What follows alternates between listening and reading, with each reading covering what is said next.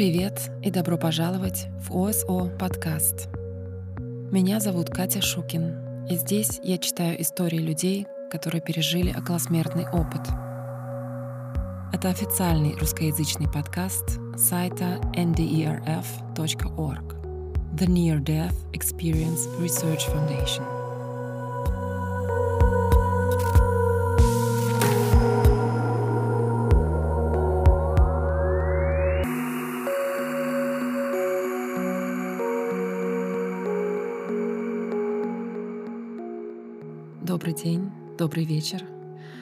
Еще раз поздравляю вас с Новым годом.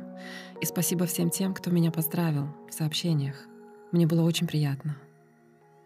Сегодня я прочитаю вам продолжение околосмертного опыта Мэри. Это вторая часть ее истории. Первую часть можно послушать в предыдущем выпуске. Коротко хочу напомнить, что Мэри пережила околосмертный опыт за три секунды до аварии — которая случилась на скоростной автостраде. И в эти три секунды у нее был разговор с Богом, много откровений. И в прошлом выпуске я остановилась на том, что она решила вернуться, и в следующий момент произошла авария. К счастью, в ней никто не пострадал. Итак, я читаю дальше. Через несколько часов после аварии у меня начало болеть все тело. Я не могла пошевелить шеей. В ту ночь мой муж отвез меня в отделение неотложной помощи. Врач удивился, что у меня всего лишь хлыстовая травма. Эм, это травма шейного отдела позвоночника, которая возникает, когда голова человека отбрасывается вперед, а затем рывком возвращается назад. Я этого не знала и объясняю это для тех, кто, возможно, тоже не знает. Итак, врач удивился, что у меня всего лишь хлыстовая травма. Персонал удивлялся, что я все еще здесь, что я жива. я точно знала, почему я все еще здесь. Я выбрала это. я не сказала ни слова никому, даже своему мужу, потому что знала, если я расскажу им, что со мной случилось, они отправят меня в психиатрическую больницу. Я не думала, что мне кто-нибудь поверит. Кроме того, как я сказала ранее, во время жизненного обзора мне было ясно показано мое предназначение здесь, на Земле, и работа, которую мне оставалось делать. Но после аварии я не могла вспомнить, почему я решила вернуться и что именно мне оставалось делать в этой жизни. Это все еще вертится на кончике моего языка. Знания отобрали, как только я сказала, что должна остаться. Итак, я вернулась к мышонку в лабиринте, который, как и все остальные, пытается найти свой путь. Когда мне становится действительно тяжело, я вспоминаю, как я сказала в тот день, что на самом деле я смогу это сделать. Это помогает мне двигаться вперед. Я точно знаю, что Бог действительно со мной, и мне нравится заставлять Его гордиться мной. Я держу свое фото, где я первоклашка, рядом с кроватью, чтобы каждое утро напоминать себе, что я — дитё Божье, когда я сталкиваюсь с трудной ситуацией или кто-то меня бесит, я останавливаюсь на секунду, чтобы решить, что мне делать. Я ведь знаю, что у меня будет еще один обзор жизни. И я не хочу, чтобы он снова был таким болезненным. Я не идеальна, но я очень стараюсь поступать правильно. Кроме того, я знаю, что он наблюдает за мной. В качестве постскриптума вам нужно знать, что мой муж за семь дней до этой аварии разбил мою машину. Я сидела рядом. Мы оба вышли невредимыми из этой аварии. В тот день ни у кого из нас не было предсмертного переживания. Я все еще была очень обижена на него за ту аварию.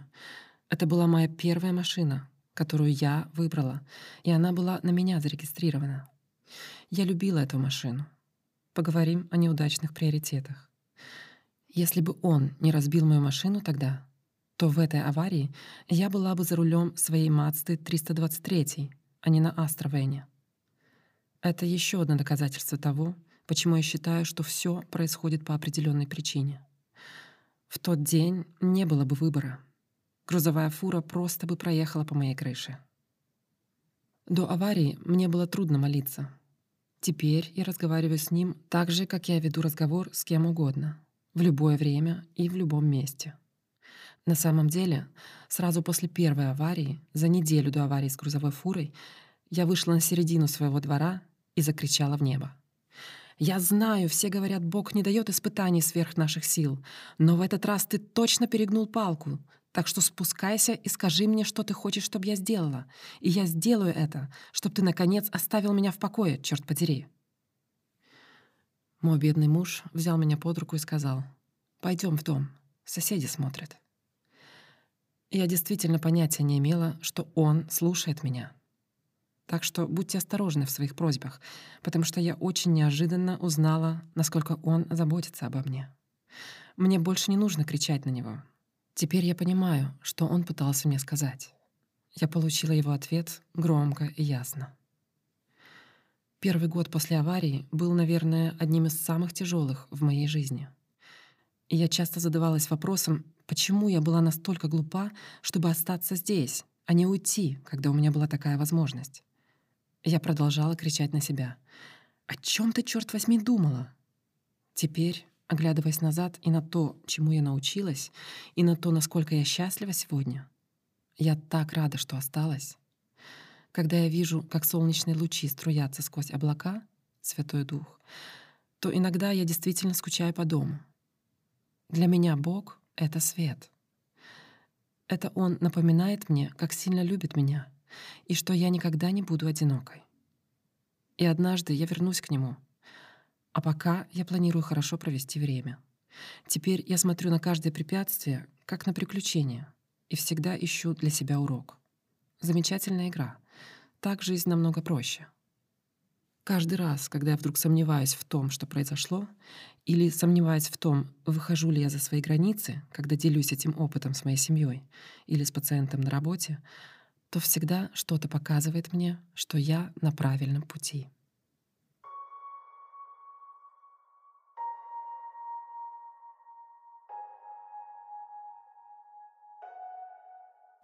На этом ее главное описание заканчивается — но в анкете с вопросами она дает еще очень много информации и рассказывает подробно, как этот опыт повлиял на ее жизнь и что она из этого извлекла.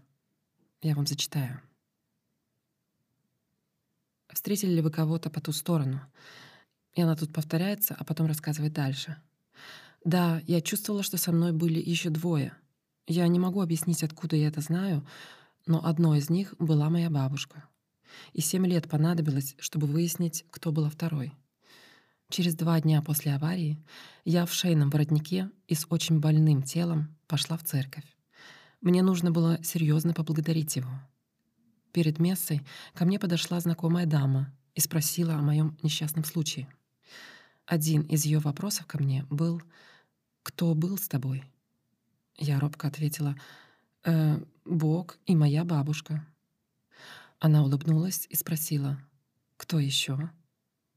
Я очень не хотела ей рассказывать, но она не сдавалась, и я все таки рассказала ей о своем загадочном друге с той стороны.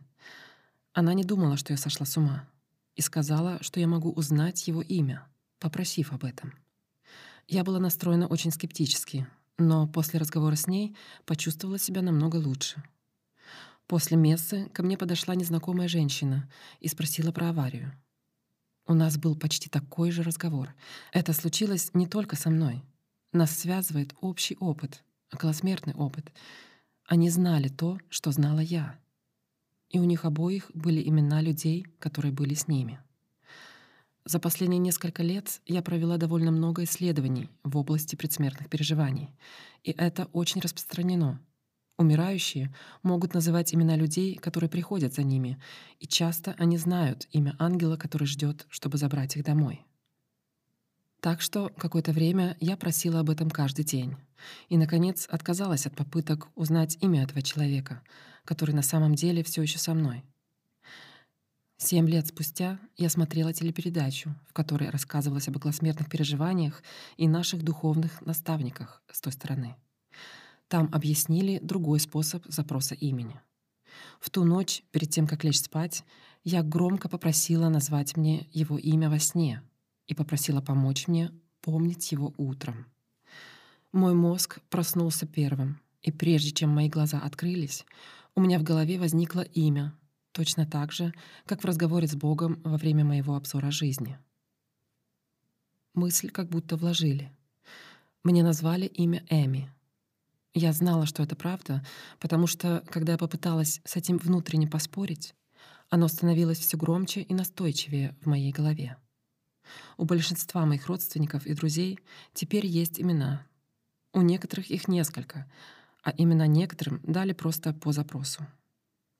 Удивительно, но некоторые из них оказались воображаемыми друзьями, которые были у них в детстве. Чем больше я открыта для возможности получения помощи с той стороны, тем больше она будет мне оказана. Я перестала все объяснять. Я все время разговариваю с Эми. Если вы не уверены, что с вами кто-то есть, позвольте мне объяснить это так. Когда у меня с чем-то проблемы, я засыпаю и вижу об этом сон. А когда просыпаюсь утром, у меня уже есть ответ на мою проблему. Это Эми помогает мне. Часто мне даже не нужно засыпать, чтобы получить ответ. Ее помощь была и остается для меня бесценной. Я с нетерпением жду встречи с ней однажды. Что я узнала после аварии, так это то, что мне необходимо научиться любить себя и впустить внутрь любовь Бога. Он прощает нас, когда мы просим об этом, но не менее важно принимать Его прощение и простить себя. Когда я, наконец, нашла время, чтобы понять, что для меня важно, а затем что-то с этим сделать, моя уверенность и самооценка выросли. Я смогла расставить приоритеты, и моя жизнь обрела некоторый порядок и покой. Потому что я больше не пыталась контролировать вещи и не пыталась обезопасить себя и своих детей. Я должна была вернуть контроль Богу. Теперь я знаю, что на самом деле Он всегда все контролировал, тогда как я думала, что это у меня все под контролем. Я выстроила стены вокруг себя, чтобы обезопасить себя, да, так я больше не могла пострадать, но и любовь я не могла впустить. Эти стены — не ответ. Было очень трудно разрушить их и довериться людям, потому что я боялась снова получить травму. Я также ошибочно полагала, что если я почувствую боль или даже заплачу, то я уже никогда не перестану чувствовать эту боль или плакать. Я обнаружила, что когда вы проходите через боль, вы выходите с другой стороны невредимым. Я почувствовала себя намного лучше, намного легче, потому что я больше не таскала с собой эту боль.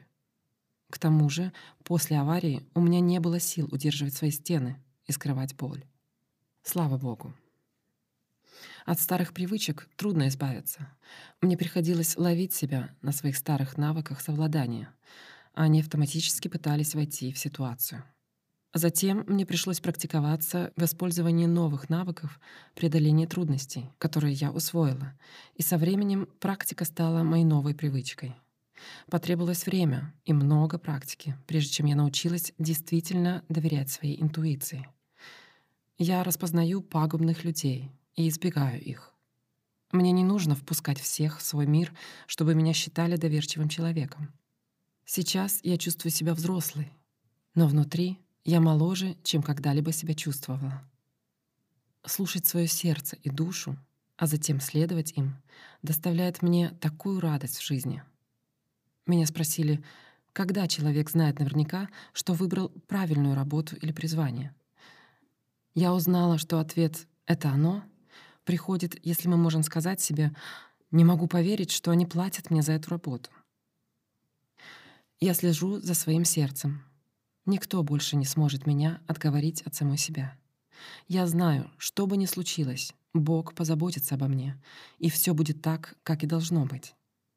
Я могу молиться о Божьей помощи, но Он не собирается делать за меня мою работу. И дальше идут буквально тезисы того, что она поняла для себя и что усвоила. Я вам зачитаю.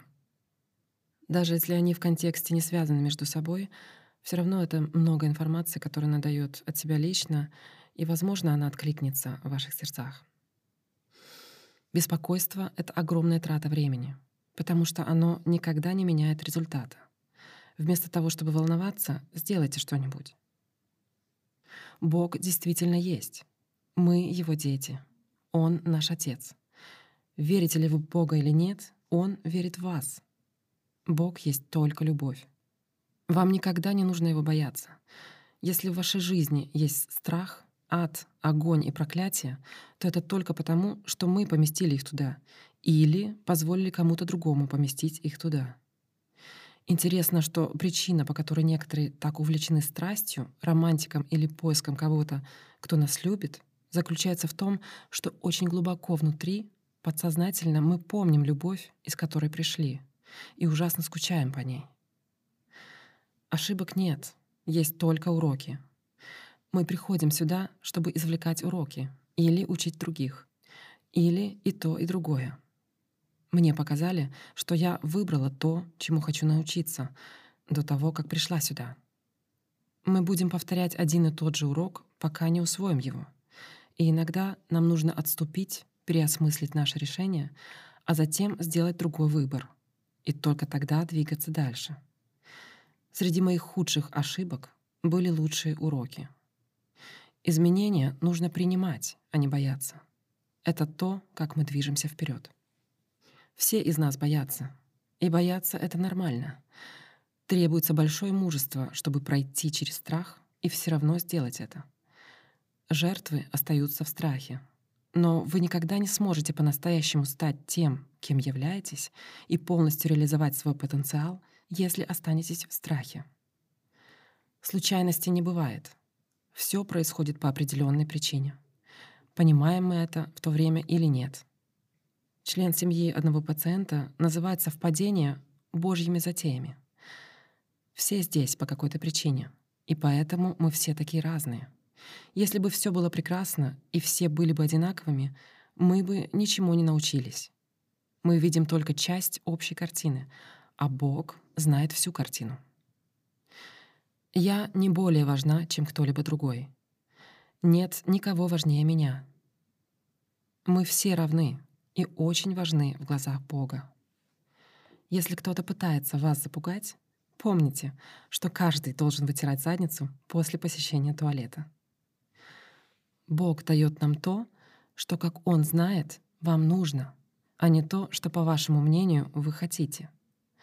Мне нравится эта цитата бывшего президента Джимми Картера. Бог всегда отвечает на молитвы. Иногда это «да», Иногда ответ «нет». А иногда это «ты что, шутишь?» Ежедневно считайте свои благословения. При необходимости обновляйте их список. И не забывайте благодарить Бога. Мы никогда не знаем, сколько раз Он спасал нашу задницу, даже если его ответ на вашу просьбу — «нет». Причина его ответов может быть неясна нам сейчас, но когда-нибудь она прояснится. Дети — это не собственность, это дары от Бога.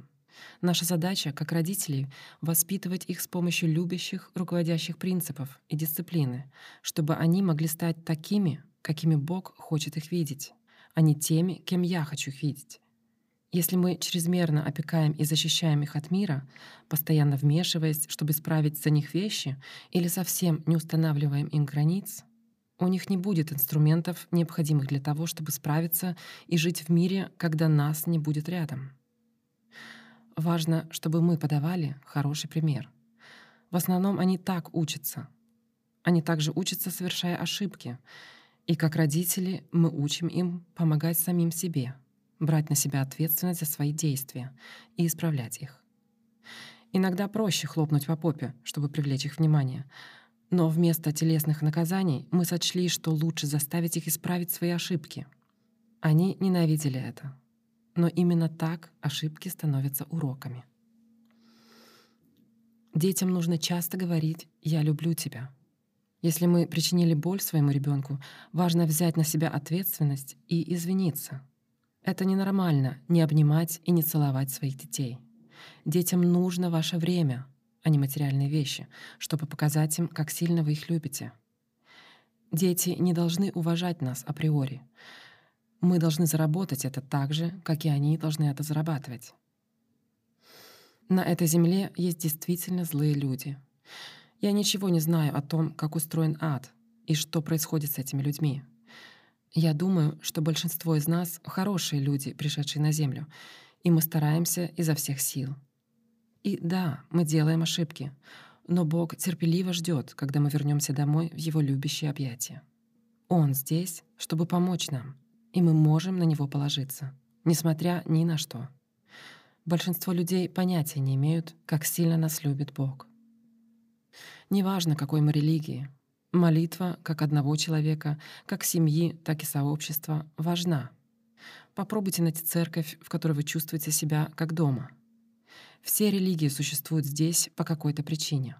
Но любая религия или религиозный человек, проповедующий страх, ад, огонь и проклятие, что мы не заслуживаем Божьей благодати, что Он хочет, чтобы мы страдали, что нужно отречься от нашей семьи, если они не верят так же, как мы, или что определенная сумма денег доставит вас в рай и так далее, лжет.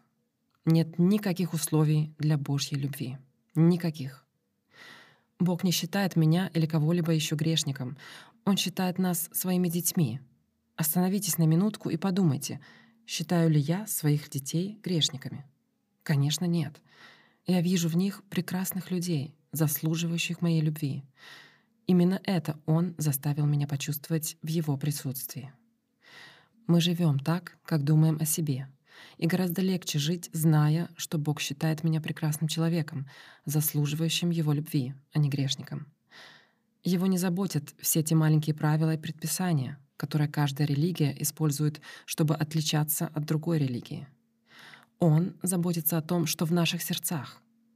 Мы здесь для того, чтобы вмешаться и помочь, глядя за пределы нас. Или мы здесь как бедная жертва, которая просто следит за тем, чтобы позаботиться о себе любой ценой.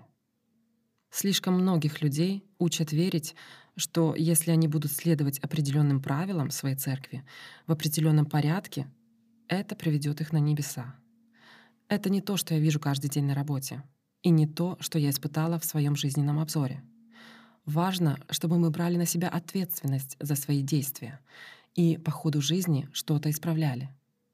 Как бы трудно ни было возместить ущерб здесь, на земле, гораздо труднее увидеть и почувствовать в любящем присутствии Бога ту боль, которую мы причинили другим, когда ее уже нельзя изменить. По правде говоря, очень важно то, как мы относимся к другим. Это делает жизнь более радостной, когда мы смотрим за пределы себя и отдаем. Подарки, которые вы получите в ответ, просто потрясающие. Случайные добрые дела действительно много значат, особенно для Бога, и бесценны для тех, кто их принимает. Библия — это не дневник, написанный рукой Бога. Он состоит из притч и рассказов, написанных людьми. Она не была написана на английском и была много раз переведена. При переводе значения иногда не совпадают. Просто поместите 10 человек в круг и шепните что-нибудь одному человеку на ухо. А затем отправьте это по кругу и посмотрите, что выйдет. Все истории предназначены для того, чтобы преподать нам урок, а не просто одно слово или несколько слов из предложения, используемых для преобразования значения того, во что кто-то хочет, чтобы вы поверили. Более важно жить смыслом уроков Библии, а не словами. Нам нужно научиться меньше судить друг друга. Все мы здесь по разным причинам. Смерть — это не несчастье. Это естественная часть жизненного цикла. Так же точно, как мы родились, мы и умрем. Есть время бороться за свою жизнь, а затем наступает время, когда мы должны отпустить. Давно пришло время, когда нам нужно убрать часть медицины из процесса умирания и добавить духовность, чтобы не бояться так сильно. Причина, по которой мы так боимся смерти, заключается в том, что это все, что мы знаем, и мы не помним, откуда мы пришли. Если бы мы помнили, то не смогли бы прожить свою жизнь на Земле, потому что мы слишком тосковали бы по дому. Земля — самая сложная часть. Это университет Земли. Мне показали, что я подала заявление и была принята в эту школу. Бог не причиняет ничего плохого. Прежде чем попасть сюда, мы выбираем уроки и планируем, как мы хотим прожить свою жизнь, точно так же, как мы делаем это перед поступлением в университет. Он всегда с нами. Когда мы усваиваем уроки, ради которых сюда пришли, мы заканчиваем учебу и возвращаемся домой.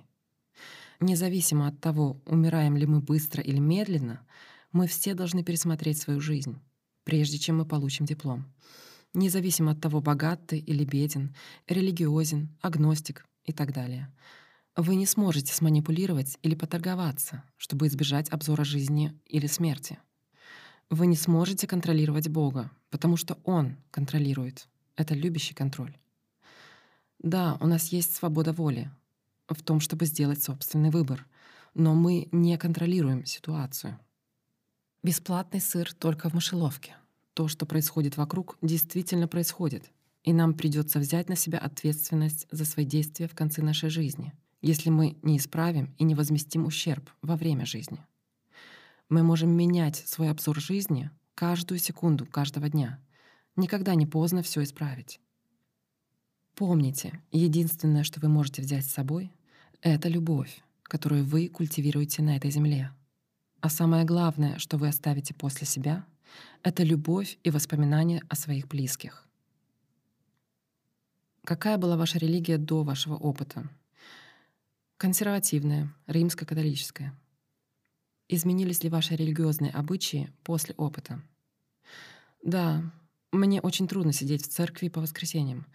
Я хочу встать и начать кричать. «Нет, ребята, он лжет. Это так не работает. Божья любовь не привязана к таким условиям. Поработать в хосписе два дня в неделю для меня лучше, чем церковь. Это портал в другую сторону. Изменились ли ваши отношения именно из-за вашего опыта? Да, я чуть не потеряла мужа. Я была совершенно другим человеком после ОСО. И он не знал, что со мной делать. После шести месяцев разлуки, уединения и консультирования у нас теперь прекрасные отношения. Несмотря на то, что он мне не верит, он ученая личность и нуждается в доказательствах, он благодарен мне за то, кем я стала. Я внесла огромные изменения в мои отношения со своими детьми. У трех старших детей было совершенно другое детство, чем у трех младших. И они тоже извлекли уроки из этого. Я потеряла большинство своих друзей. Мне было трудно быть среди отрицательных людей, да и они все равно меня больше не выносят. С другой стороны, мои новые дружеские отношения потрясающие. Несмотря на то, что мои отношения с родителями никогда не наладятся, я смогла их простить, и это больше меня не гложет. Моя способность чувствовать ауры окружающих меня людей очень сильна, и иногда бывает страшно — это сделало сочувствие огромной частью моей личности. Какая часть из вашего опыта особенно важна и значима для вас? Было замечательно снова оказаться с бабушкой. Я скучала по ней. Теперь она всегда со мной, когда я ее зову. Знание, что Бог существует и что Он любит меня, было огромным. Получение ответов на вопросы и понимание того, почему мы здесь, сделали меня намного более спокойным и счастливым человеком. Вы когда-нибудь делились своим опытом с другими? Да, я не говорила ни слова до 99 -го года, после целого года в хосписе. То есть, получается, пять лет. Первый год в хосписе я провела просто слушая, как люди говорят мне, что они делают и видят. И это было то же самое, что видела и я. Я была шокирована. До этого мне было трудно поверить, что я не сумасшедшая. Я начала делиться этим с умирающими, а затем и со своими коллегами. И было страшно. Они были действительно открыты этому и хотели узнать то, что узнала я, чтобы помочь умирающим пациентам с обзором их жизни. С теми коллегами, которые считали меня сумасшедшей, стали происходить странные вещи на работе, с пациентами. Это изменило то, как мои коллеги смотрели на так называемое помешательство людей в процессе умирания. И теперь они поддерживают пациента прямо там, где он есть, вместо того, чтобы пытаться все время удерживать его ориентированным на этот мир. Было впечатляюще наблюдать за этим.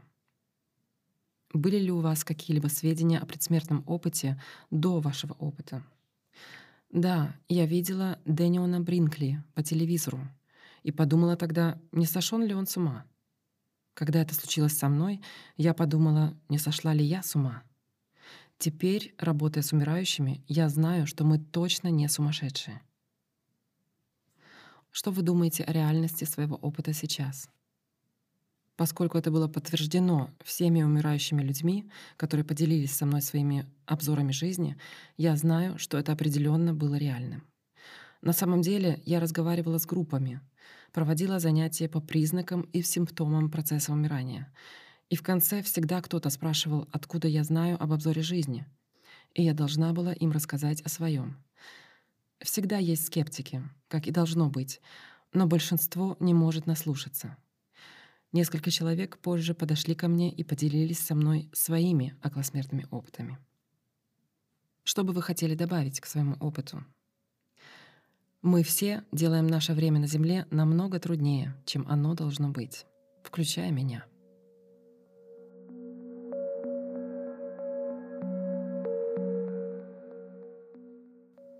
На этом я буду заканчивать. Даже не буду никак комментировать. Очень много информации она дала. Возможно, вы посчитаете, что это было слишком подробно и долго, но я все равно решила зачитать почти все и надеюсь, что вам понравилось. Многие из вещей, которые она говорит, откликаются теплом в моей душе. Если у вас есть вопросы или вы пережили что-то подобное, пишите мне на mail at oso-podcast.com или свяжитесь со мной через Инстаграм или Фейсбук подкаста. А также подкаст есть во Вконтакте. Спасибо вам, что вы меня слушаете. И я прощаюсь с вами до следующего выпуска. Пока.